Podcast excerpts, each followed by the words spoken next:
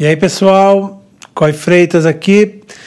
Devassa me convidou para contar para vocês uma história linda que a gente está construindo juntos.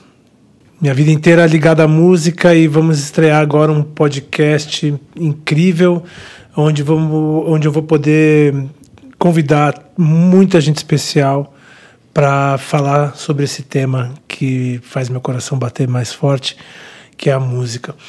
E a minha história com a música nasceu como DJ aos 15 anos de idade e de lá para cá veio numa evolução contínua.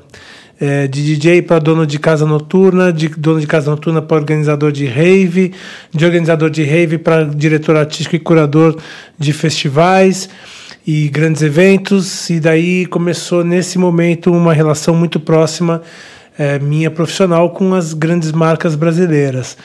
Sempre trabalhando a música é, dentro do território de comunicação das marcas. É, tive a chance de organizar e produzir muitos festivais, sempre nesse backstage da curadoria e da direção artística. Então, de música eletrônica a rock and roll e a indie, eu tive a chance de trabalhar no maior festival de música eletrônica do Brasil, que foi quem catapultou a música eletrônica no Brasil. Depois disso, já emendando, trouxe o Sonar para o Brasil em 2004, um festival espanhol maravilhoso de cultura urbana, tecnologia, inovação, arte, e aquilo realmente foi uma expansão da minha visão artística e, eu consegui aprender muito sobre cenas musicais globais que estavam acontecendo. Eu lembro que eu estava com um grande amigo meu em 2003, quando a gente foi lançar esse Festival Sonar no Brasil, era a plataforma de uma marca de telefonia, e a gente estava fazendo um show do Fatboy Slim na Praia do Flamengo, e a gente estava ouvindo o set do DJ Mark, e o DJ Mark tocando e eu falando com um grande amigo meu, parceirão, Marcos Boffa, salve um beijo para você, professor. E aí a gente estava ouvindo o set do Mark, aquela coisa do drum and bass, e eu comentando com o Boffa o quanto que as linhas de grave eram importantes é, para mim numa pista de dança, o quanto aquilo me resgatava uma, uma ancestralidade, uma espiritualidade. Era uma forma de não, não dava para ficar parado. E essa pesquisa musical que nasceu lá continuou sendo desenvolvida até hoje. Nesse meio tempo, junto com, com o meu querido amigo, a gente fez muitos festivais, trabalhamos com grandes marcas de diversos segmentos diferentes, mas o Planeta Terra foi um festival muito marcante, que tinha uma diversidade estética bem bonita, teve os, os, um, uns festivais mais de música eletrônica, um pouco menores. É, há uns anos atrás a gente lançou uma plataforma de música com três selos, onde nesses selos a gente gravou Carol Conká, Tropiquilas, Jalu, Bugarins, Aldo, é uma lista gigante já. O Mulu, Cachorro Magro, colaboração com Heavy Baile, com Vintage Culture, com tanta gente bacana, enfim, territórios musicais é, bem distintos, um mais urbano, hip hop, trap, um mais de indie e outro mais eletrônico.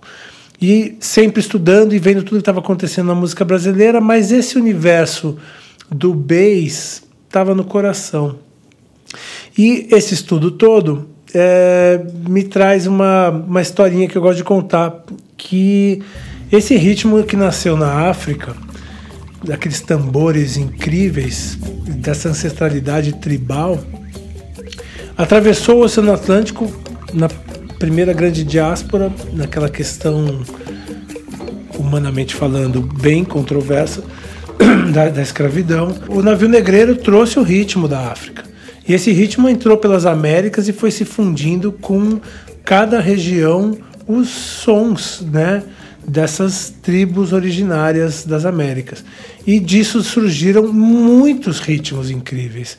Eu vou elencar alguns aqui porque quem tiver curiosidade vai dar uma pesquisadinha e vai se divertir no Google e nas plataformas musicais. Mas é assim, se você pegar de cumbia digital, champeta colombiana, electromelody, tecnobrega, carimbó, guitarrada, hip hop, trap, twerk, dance hall, dub, o próprio reggae, Miami bass, soca, dembow, bounce, Estamos ainda só nas Américas, só para avisar. Aí você cruza o oceano de volta para a origem e você vai encontrar com Kuduro, é, Kuaito, vai encontrar Congotronics, Afrobeat, Afro House, que é uma coisa mais atual, Gong, né? Tem tanto, Grime, é, tanta coisa incrível, até o Bangra, né? É, apesar de ser um pouco abstrato, de uma distância um pouco mais é, é, estética mesmo, mas o Bangra também é um batidão quebrado e bem rebolante.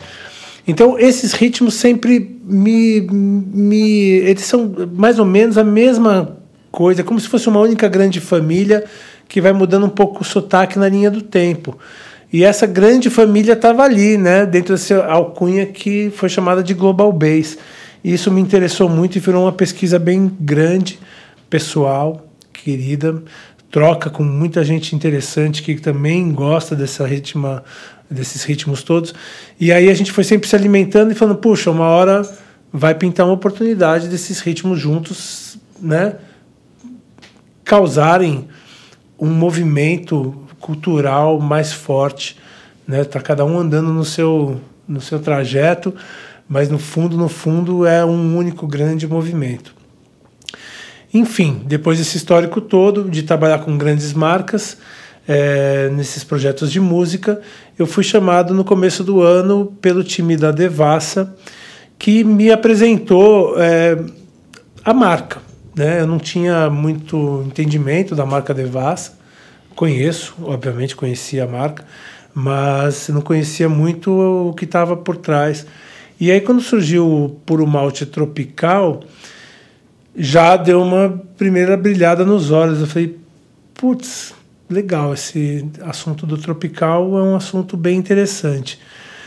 E aí, quando a marca começou a mostrar é, todas as ações dela e os patrocínios de festivais espalhados pelo Brasil inteiro, que ela já tinha contratado esses patrocínios, fui olhar, eram os festivais que eu adorava, de promotores e parceiros e curadores com quem eu tenho uma troca contínua de informação, de amizade há, há muitos anos. E festivais que eu admiro, festivais que eu gosto de ir, e é onde a música autoral brasileira se manifesta, né? O território mais para cima, de, de BH para cima, mas norte e nordeste muito forte, e eu cada vez foi afinando, afinando mais essa, essa história e foi ficando muito especial. E daí, quando a marca terminou de mostrar toda a plataforma dela de, de patrocínios e com quem que ela estava se relacionando, e esse puro malte tropical, de repente surgiu uma, uma conversa muito profunda sobre esse movimento do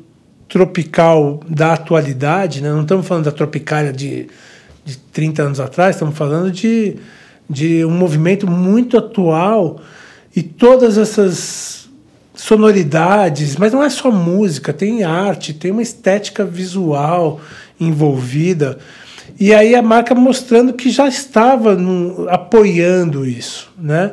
E disso então surgiu esse novo projeto de música suportado pela Devassa, que a gente vai desenvolver ao longo do próximo ano inteiro.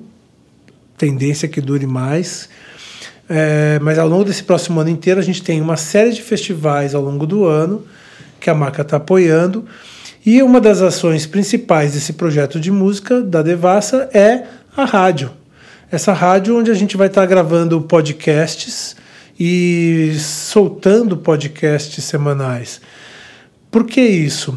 Porque se tem um movimento tão forte como esse, que tem tudo a ver com, com a marca, é, e a marca está apoiando, uma das formas mais especiais de apoiar é difundir, divulgar, fazer com que esse movimento chegue e seja percebido cada vez por mais pessoas.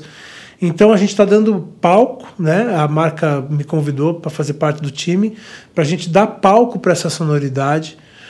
É, e também para a gente ajudar a divulgação. E o canal do podcast, do rádio, das playlists é um canal é, muito poderoso, né, para que todo mundo possa transformar isso num, num estudo pessoal daquilo que, te, que você mais gosta.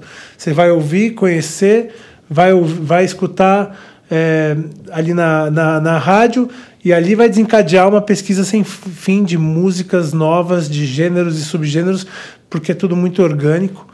Né? A gente saiu daquele universo do Global Bass, que eu estava contando dessa minha pesquisa pessoal, para uma tropicalização disso dentro do universo do Tropical Bass, né? porque já é Brasil. E tudo que está acontecendo dentro do Brasil com essas sonoridades tudo que veio, né? Então você tem uma cena de dance hall muito forte, a gente tem uma cena de hip hop no Brasil muito poderosa, espalhada pelo Brasil inteiro.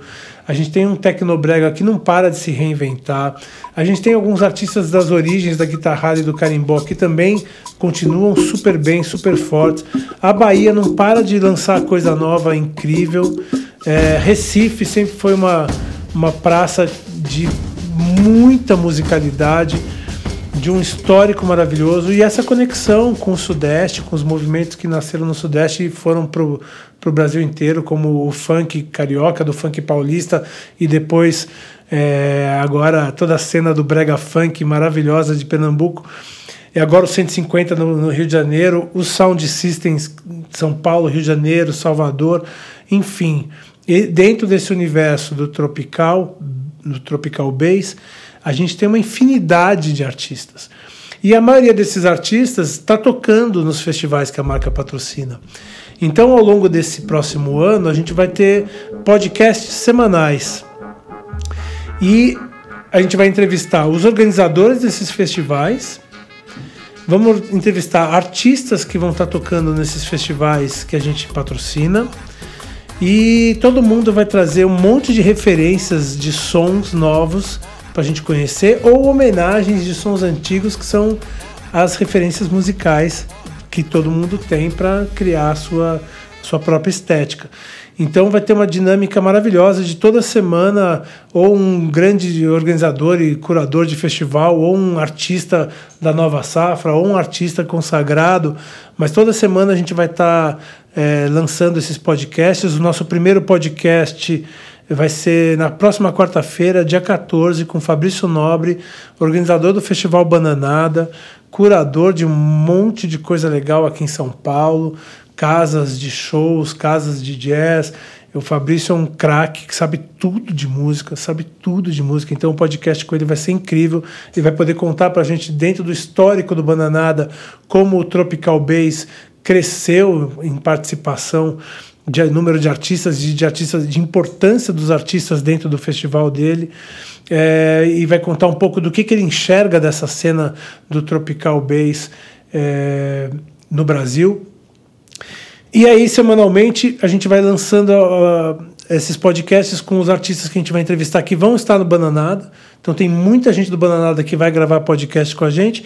E ao longo do ano, a gente vai avisando, é, comunicando todas as ações é, sejam que a marca está patrocinando e que vai gerar conteúdo para a gente poder conhecer cada vez mais esse universo musical, seja de outras ações, mais das experiências ao vivo, com grandes eventos que a gente vai comunicando a cada podcast. A gente vai passando a agenda para vocês. Então podem se preparar para um ano rebolante, divertido e com muitas ondas de grave. É isso aí.